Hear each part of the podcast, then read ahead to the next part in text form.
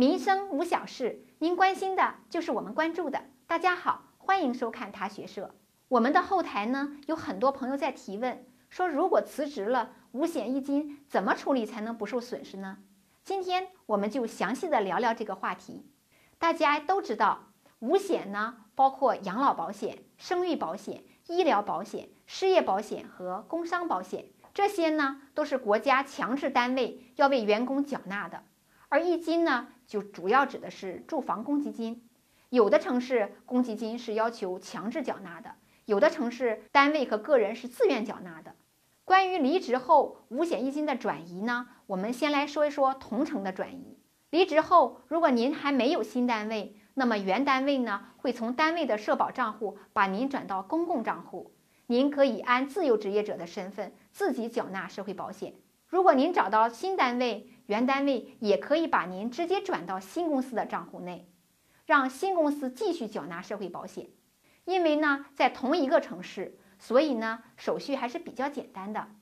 即使您发生断缴的情况，当您进入新的用人单位之后呢，用人单位都会帮助职工补缴前面断缴的五险一金费用。但是要注意呀，如果医疗保险断缴超过三个月，则转入地经办机构。不予支付未缴纳期间的医疗费用，也就是说，超过三个月没有缴纳医疗保险，就会造成未缴纳医疗保险期间的医疗费都没有办法报销，您只能自己全额付款了。所以提醒您，医疗保险不要断缴。如果您就职的新公司在外省，则公积金和保险要办理转移手续，那么这个手续相对来说呢就比较麻烦。我们来解读一下，第一步呢。调出单位根据调入单位公积金缴存的代码，填写公积金转移凭证，送转入市住房公积金管理中心，核对无误后，就可以办理转出手续了。第二步呢，调入单位呢，则凭公积金转移凭证办理转入手续。在这里呢，我们要给您提个醒，住房公积金部分呢，有个特殊的政策，在离职，特别是异地就业的时候呢，是可以一次性结清的。其中呢，单位和个人缴纳的部分都可以拿到现金。当然了，个别地方有些特殊的规定就除外了。接下来我们再来说说社保的转移手续。首先呢，要确认原社保缴纳地的社保已经结算，要凭原单位的离职单拿到社保转移单。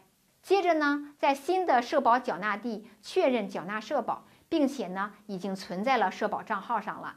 之后呢，凭您新的社保缴纳凭证。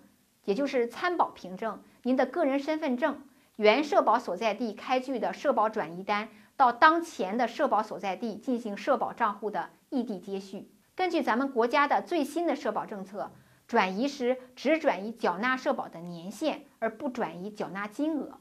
异地社保的转移啊，有很多具体的问题，比如说转移的具体步骤和要求，怎么样去办理接续手续等等。限于时间的关系呢，我们就不在这里一一阐述了。我们准备了一篇非常详细的攻略，感兴趣的朋友请关注我们的公众号“他学社”，输入关键词“五险一金转移”，文章就会自动的推送给您。这次的分享就先到这儿，咱们下次见。